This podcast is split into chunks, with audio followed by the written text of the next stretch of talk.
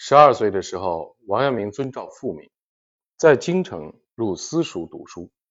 王阳明生来豪放，不愿被规矩拘束，所以经常偷偷的跑出去，和外面的小朋友玩战争游戏。王阳明自制了大大小小的旗子，让小伙伴们举着，势力在四周。他是大将，坐在中间，指挥着大家忽而向左，忽而向右，就跟排兵布阵一样。父亲龙山公获悉之后，怒斥他道：“吾家是以读书显，安用是为？”王阳明问：“读书有何用处？”龙山公道：“读书则为大官，知汝父中状元，皆读书立也。”王阳明问：“父中状元，子孙世代还是状元否？”龙山公道：“只我一事耳。”如若要中状元，还是去勤读。王阳明笑道：“至一代虽状元，不为稀罕。”龙山公听罢，更加感到愤怒，把他痛打了一顿。龙山公担心王阳明的豪放不羁，但王阳明的祖父竹轩公毫不在意。他觉得王阳明将来肯定成为一个大人物。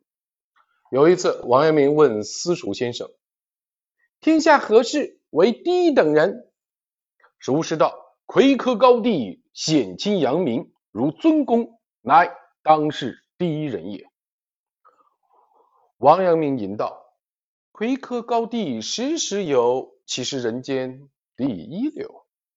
儒师问道：“举孺子之见，以何事为第一？”王阳明答道：“唯为圣贤，方是第一。”龙山公闻之，笑道：“孺子之志，何其奢也！”孔子曾说：“古之学者为己，今之学者为人。”但是宋代以后的一些学者，他们做学问不是为了科举考试，而是为了成为圣贤。自汉至唐，儒生做学问都是为了科举考试，为了加官进爵。但到了宋代，出现了一些儒生。例如陈明道、陈浩等人，他们从过去的弊病中解脱出来，强调做学问不是为了科举考试，而是为了成为圣人。其实这才是孔孟之教的根本，是最崇高的精神。汉代以来，人们却忘却了这一根本，把科举考试、加官进爵当做自己做学问的目的。王阳明的熟师也是这么想的，并且把这一错误的看法。传给了自己的学生。王阳明当时虽然年少，却一语道出了圣学的真谛。但当时的王阳明并不清楚这句话会给以后的人生带来多大的影响。据《黄明大儒王阳明先生出生靖乱录》的记载，有一天，王阳明去市场上游逛，看到有人卖麻雀，他非常喜欢，就想要一只，但没有带钱。那人无论如何也不肯给他，最后二人就争吵起来。恰在这时，有一人自称麻衣神相的道士从王阳明身边走过。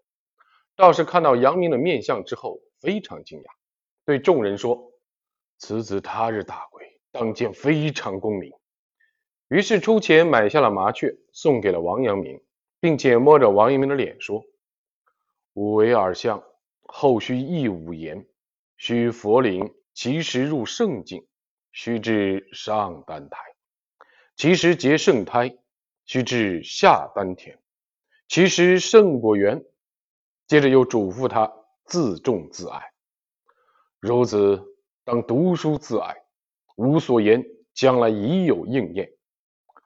王阳明受道士的感化，从此潜心读书，心无杂念，学问日进。